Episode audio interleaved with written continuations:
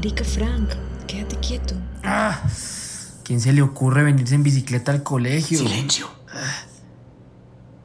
Alejo. ¿Eso eran disparos? No sé. Parecía, ¿cierto? No sé. Nunca había escuchado uno. Yo sí. Alguna vez en la finca, pero los escuché ¿Disparos? ya. ¿Como balas, de verdad? Pero ¿de dónde habrán sacado armas o pistolas? Niños, por favor, guarden silencio. No, puta, me pegué muy duro. ¿Y cómo se le ocurre prender la luz? Marica, ¿eres idiota o qué? Cállense. Déjenme sentar. Y para eso toca mover el Alejo móvil. Por favor, Aquí como que falta el aire, ¿no? Trata de tranquilizarte, solo han pasado cinco minutos. Ya no se ha vuelto a escuchar nada. Eso fijo no es nada, porque no salimos y... No. No, venga, me duele mucho la pierna. Creo que me corté. ¿Pu- ¿Puedo verme? No, no, no podemos prender la luz. Si hay alguien afuera, es mejor que no se dé cuenta. Espera. Yo sé que había algunas linternas por aquí. Mierda, mierda, mierda. ¿Qué busca, profe? Unas linternas. Yo sé que había algunas. Sí, aquí están. Sí, mira, Emanuel. Aquí hay otras dos. Déjame ver, Frank. ¡Carajo! ¿En qué momento? ¿Me ayudan, por favor, a alzar esto? Por favor, el menor ruido posible. Mm. Parece que no es nada, Frank. Un rasponcito nomás. ¿Seguro? Es que me duele un montón. Es superficial, ni siquiera hay sangre. Emanuel. ¿Escuchas algo? No, nada. Está como muerto allá afuera. ¿Por qué no salimos a mirar? A lo mejor es un malentendido y hasta puede ser una broma, no sé. Ay, vas a salir tú. ¿Qué tal que sea de verdad? ¿Vas a comprobarlo con un balazo en la cabeza? No va a salir nadie. Este es el protocolo y lo vamos a seguir. Esperamos a que den el anuncio de que todo está bien para salir y se acabó. ¿Y eso sí se alcanza a escuchar aquí? No sé, ¿Y si nunca hacen ese anuncio? no sé. No, muchos cobardes todos. No puedo creer que yo sea el único machito aquí. Gracias, Frank.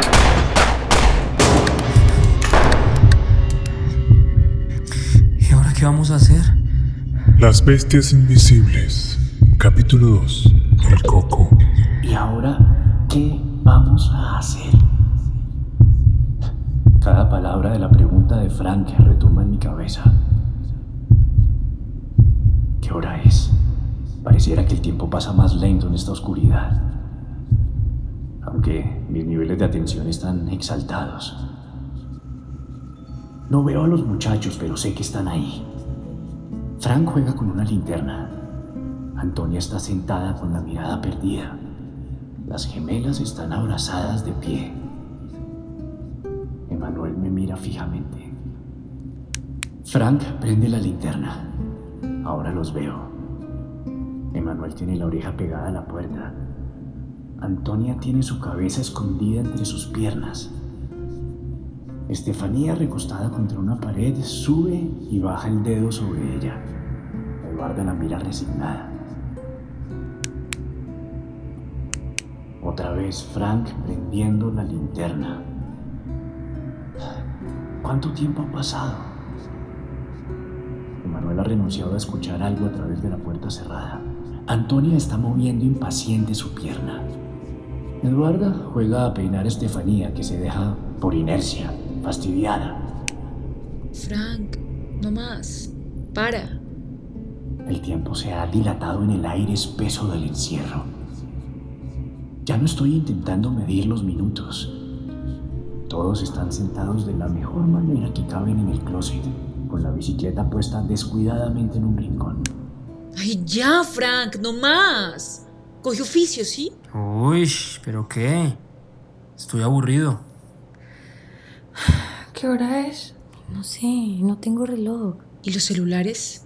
Afuera, por la genialidad del profesor. Pero Alejo, tú sí tienes tu celular. Eduarda tiene razón. Ay, no, ¿verdad? Se me cayó con el último disparo, está afuera. Lo dejé afuera porque. porque no está funcionando. Improvisa, Alejo. No, no, no.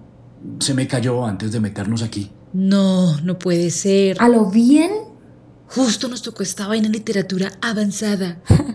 Sí, y con el profesor más avanzado de todo el colegio. Bueno, ya no seré el único a quien se la monten por no avanzado. Oigan, están hablando de un profesor y con el profesor. Deja, deja, Emanuel. Tienen razón. Peor situación que esta. Y, y sí, ya, debía traer mi celular conmigo, pero se cayó, no sé. Como que me imaginé que el tipo ya estaba aquí entrando al salón apuntándome. Y, no sé. Me asusté. Escuché el tiro al lado de mi oreja como si la hubiera rozado.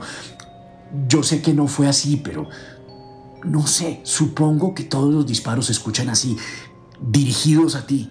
¿El tipo? ¿Cómo sabemos que el que está disparando es un hombre? Era un decir, no sé, me refería a una persona, a una mirada fija apuntando a mi cabeza. ¿Qué insinúas, Frank? ¿Que quien está disparando es una mujer? Bueno, ¿y por qué no? Es muy poco probable. Y te lo digo porque en el 98% de los casos de tiroteos, quien dispara es un hombre. ¿Qué? ¿De dónde sacaste eso? El reportaje que nos tocaba hacer para sociales. No lo habías hecho sobre el aborto. ¿Por qué es tan ñoña? No, más bien porque escogiste ese tema para tu reportaje. Cuéntanos. ¿Y por qué no? Es algo muy grave y nadie le para bolas. ¿Es que de verdad no lo han visto? O sea, cualquier cosa que pase con estudiantes es tremendo escándalo. Que tan joven que era, que no era más que un niño, que tenía toda una vida por delante, pero realmente, ¿qué están haciendo para prevenir eso? Pasa y todo el mundo llora, pero antes nadie hace nada. ¿Y no tendrás algo que ver con esto más bien? ¿Cómo se te ocurre? Bueno, ¿y por qué no?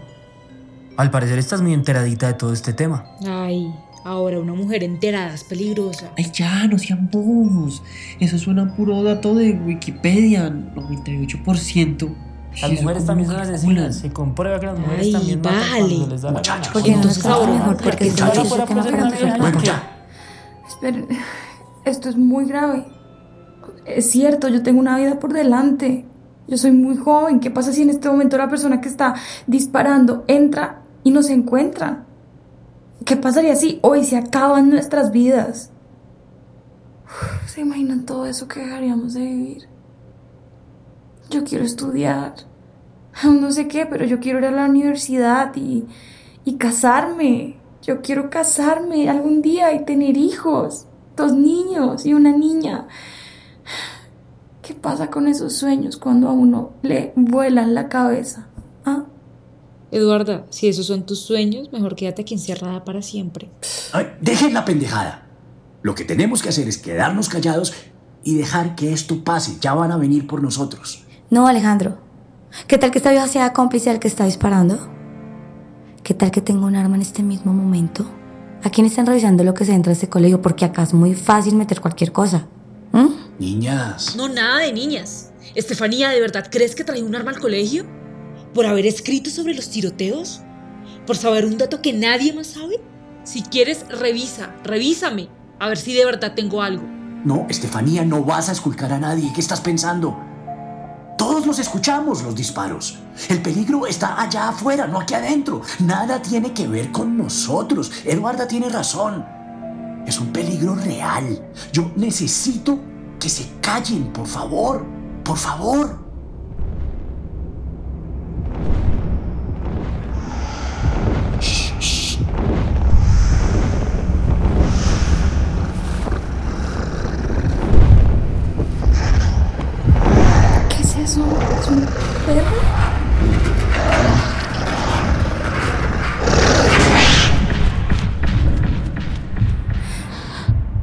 ¿Qué fue eso? Sonaba como un animal. No puede ser. Ya se fue. ¿Y entonces cómo se explica esos ruidos? ¿Cómo? Pues yo, pues yo, yo dejé la ventana abierta. ¿La ventana abierta? ¿De verdad? Eso es una estupidez. Eso eran ruidos reales. De- como de alguien. De, de algo como salvaje. Nosotros cerramos los blackouts. ¿Será que el, el man que está disparando tiene un perro? No, eso suena como un lobo, más bien. ¿Será que son los heladores? ¿Los que tienen los perros? Y, y ellos están armados. No, no. lo- Los heladores en los colegios no tienen armas. ¿Y, y si los celadores se aliaron con la guerrilla para venir a secuestrarnos a todos? ¿De qué estás hablando? Y una escolta. ¿Con perro? Lobo. Silencio. Déjenme pensar. Oye, este man sí es mucho cono. O sea, tenemos que salir de aquí ya. Tenemos que salir de acá. No, no, no, no, no. Lo que sea que está allá afuera sigue ahí. Nadie va a salir. Emanuel, No. cuando tú entraste, no dejaste el celular en la canasta, ¿verdad? No, no, pero. Pues no, es que Emanuel no. tiene el celular. Oye, escríbele a alguien, haz algo porque no lo has hecho todavía. No, es que hoy no lo traje. ¿Cómo que no lo traes? O sea, tú eres una persona normal. No, es que. Es que. Pues. ¿Qué? No, es que yo. Lo que pasa es que aquí el niño no tiene celular. No. Diles, Emma, fresco. Diles que tu mami no te deja tener celular.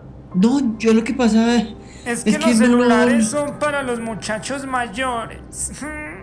¿Verdad que eso es lo que dice tu mami? Ay, ya, no, no es eso. Es que lo que. Diles. Porque es que tú eres el consentido de mamá, ¿cierto? Eres su peluchito que se va a corromper con esa máquina del demonio. Ey, ya, déjeme en paz. ¿A usted qué le importa? ¿Es en serio, Frank?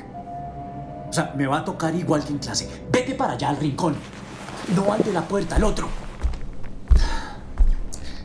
Quiero recordarles algo.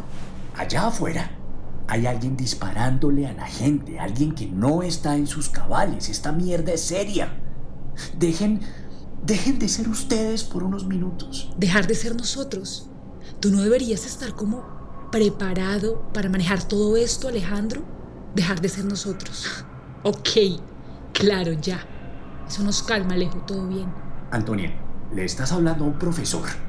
Mantente a raya o si no... ¿O si no qué? ¿Qué? ¿Me vas a castigar? ¿Me vas a mandar a hacer planes?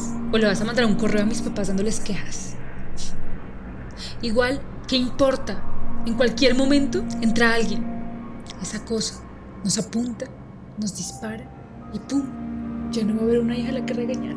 Y seguramente querrán tener quejas de mí después. Porque Eduardo tiene razón. ¿Se imaginan que este armario sea nuestra tumba? Nos van a asesinar. Nos van a matar a todos.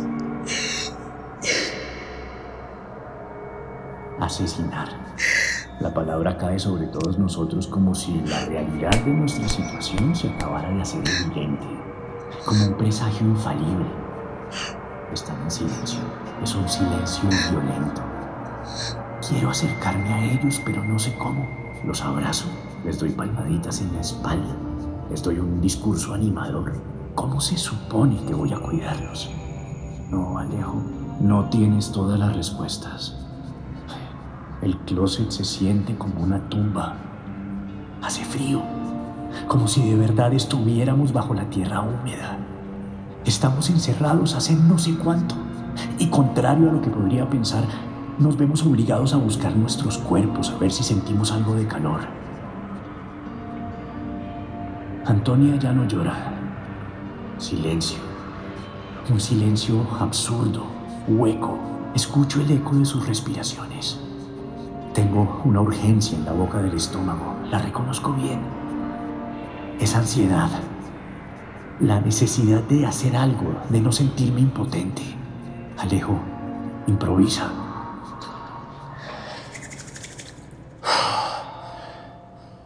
¿Por qué no habrá sonado el timbre de cambio de clase? No sé con certeza qué horas serán, pero ya deberían, ¿no? Ha pasado más de una hora, o habrá sido menos. ¿Por qué nunca hacen un simulacro real con estas vainas? ¿Será que piensan que esto no puede pasar nunca? Yo supongo que creerán que en un país como este los enemigos son otros, no nosotros mismos. Eso solo ocurre en otros lugares, más esquizofrénicos quizá. Pero aquí, aquí los locos son otros. ¿Sabían que hay simulacros para intento de secuestro? Algo así leí en el manual de convivencia. A uno nunca le evalúan esto, y menos mal, porque es muy harto. A nadie le gusta exponerse a la posibilidad de la muerte o de un accidente. ¿Se imaginan la responsabilidad? ¿No, muchachos? ¿Nunca se han imaginado nuestra responsabilidad? Somos los adultos aquí, somos quienes nos hacemos cargo. Yo. Yo soy el que toma las decisiones y el que vive con las consecuencias de eso. Estamos aquí encerrados, incomunicados, es cierto, pero estamos vivos. Y tenemos la posibilidad de salir vivos de esta. ¿Jóvenes? Es muy fácil sentarse y pedirle sensatez al único que parece adulto en una habitación. Que no respondas nunca groseramente, que le tengas paciencia a todos, que tengas manejo de grupo y no permitas que se maten entre ellos, que les enseñes lo que no han aprendido en casa y de paso que les enseñes a escribir, que los consideres que es que están aprendiendo, que solo están tratando de encontrar su camino, que no es fácil, que la presión, que sus decisiones son definitivas, pero es que acaso las nuestras no. Claro, tú pareces el adulto, pero ¿no estamos nosotros también tratando de encontrar nuestro camino? Cuando, cuando yo era pequeño, me costaba mucho trabajo dormirme. Mi mamá decía que yo era un niño con mucha energía, pero eso era solamente un eufemismo, una buena manera de decirme que yo era un chino mamón, insoportable. Ahora le digo eso a algunos papás, te los confieso, y me suena bien, es que tienen mucha energía. Mamá intentó de todo para que aprendiera a conciliar el sueño sin saltar en la cama o revolver las cobijas. Alguna vez mandó a llevar de aquí de Bogotá unas estrellitas que iluminaban en la oscuridad. Las pegó todas en el techo de mi pieza y me hacía contarlas una por una hasta que me quedaba dormido. Eran 137. Un día empezaron a desaparecer. 136, 135, 134. Pero mamá no lo notaba. Ella no me creía o, no me quería creer. Alejito, ¿qué estás haciendo con las estrellitas? Mami, alguien se las está robando. Alejo, tú siempre con esa imaginación. Que sí, mami, que alguien se las está robando. Después empezó a ser muy evidente, faltaban 30, 40, 50 y el techo de repente se veía como un desierto, triste y abandonado. Papito, en serio, ¿qué hiciste las estrellitas? Nada, mamá. Alguien se las está llevando. Y era verdad. Un día se quedó mi abuela en casa. Era un ser humano espeluznante de apariencia, pero de muy bonito corazón. Tenía la boca deforme porque le faltaban muchos dientes y los pocos que tenía se le salían por uno de sus labios como si fuese un vampiro. Tenía la voz ronquísima y escupía al hablar. Yo trataba de evitarla, pero esa noche se metió a mi habitación a vigilar cómo era que estaba conciliando el sueño el muchachito. Yo le dije que me había acostumbrado a contar 137 estrellitas y que ahora que había desaparecido casi la mitad, pues me tocaba contarlas dos veces para quedarme dormido. ¡Ay! ¿Cómo malcrían hoy a los culicagados? dijo. Yo le explico bien quién es el que se le está llevando las muérganas esas.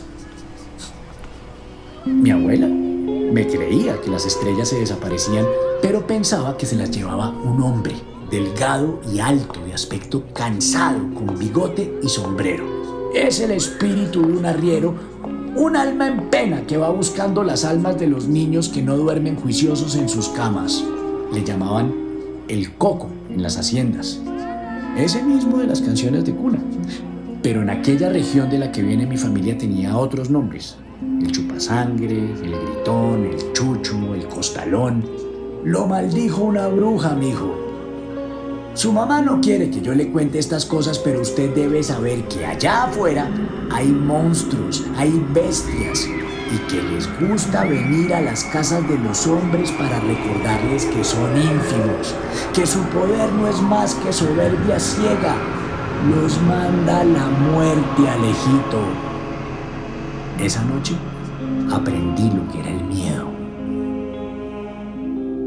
No, qué cuento tan chimbo, Alejandro. Shh, cállate. Deja que lo termine. Hmm. Luego entendí aquí en la ciudad que eso eran cuentos de viejas desocupadas. Nunca comprendí qué había pasado con las estrellitas, pero sí entendí de dónde venía el nombre del coco. Lo aprendí cuando vi la materia de literatura colonial. Fueron los hombres de Vasco de Gama los que lo bautizaron así.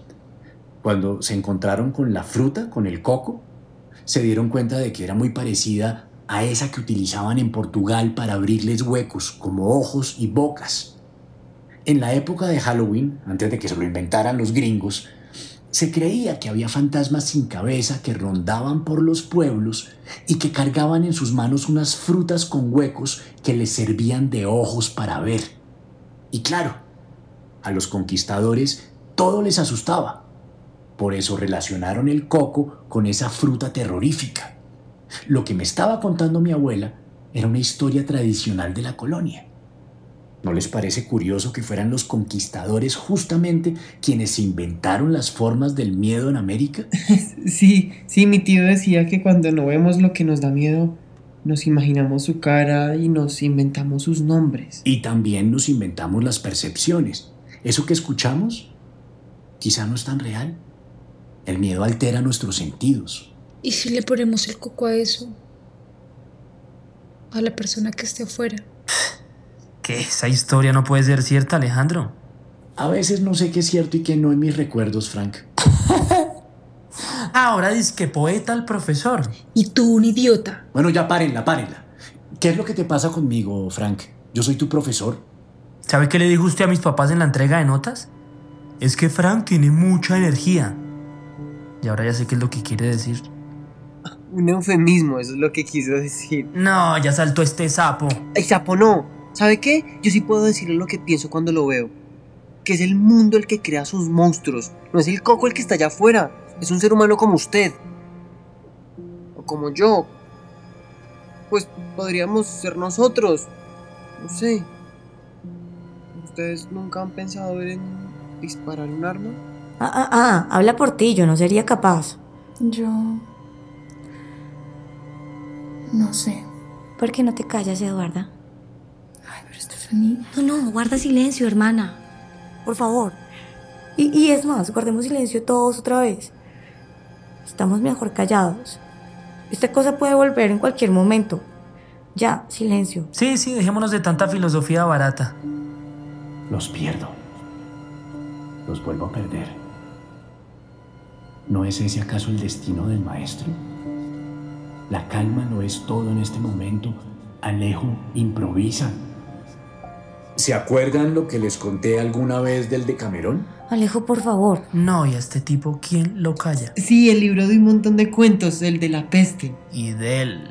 Sí, Son unos jóvenes que se escapan de Milán y entonces... Florencia. Florencia, eso, perdón, profe. Escapan de la peste al campo y allí pasan encerrados unos días contando historias mientras sobreviven a la plaga. Uy, el coco ahora es una plaga. Hay que pasar el tiempo de alguna manera. Pero podrían escucharnos, ¿es que no te das cuenta, Alejandro? ¿Y qué más vamos a hacer entonces? Ay, Contar historias no le salva la vida a la gente. Pues no es mala idea. Igual yo no quiero llevarme secretos a mi tumba. ¿Secretos? Esto no es pico botella. Oiga, lo del pico botella me suena un resto. Eduarda, tú no vas a contar nada. Y ahora sí me dio curiosidad de escucharla. No, nadie va a hablar. Eso es una pésima idea. Porque no nos dormimos más bien, ¿sí? O sea, ya no decimos nada y mientras nos rescatan y nos quedamos calladitos. Uy, Uno a uno empiezan a caer dormidos. Incluso a mí me ataca una somnolencia pesada, extraña, improbable. No quiero dormirme. ¿Y qué si no despertamos? Cierro los ojos. Nunca el mundo había estado tan oscuro.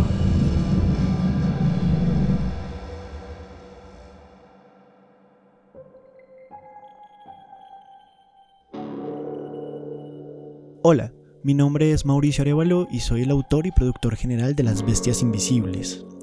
Acabas de escuchar el segundo de cinco capítulos que conforman esta historia. Entérate de cómo continúa en nuestro próximo episodio. Si te gustó, te puedes suscribir a este podcast a través de cualquiera de las plataformas por la que nos estás escuchando. Además, nos puedes seguir en Instagram y en Facebook como Las Bestias Invisibles.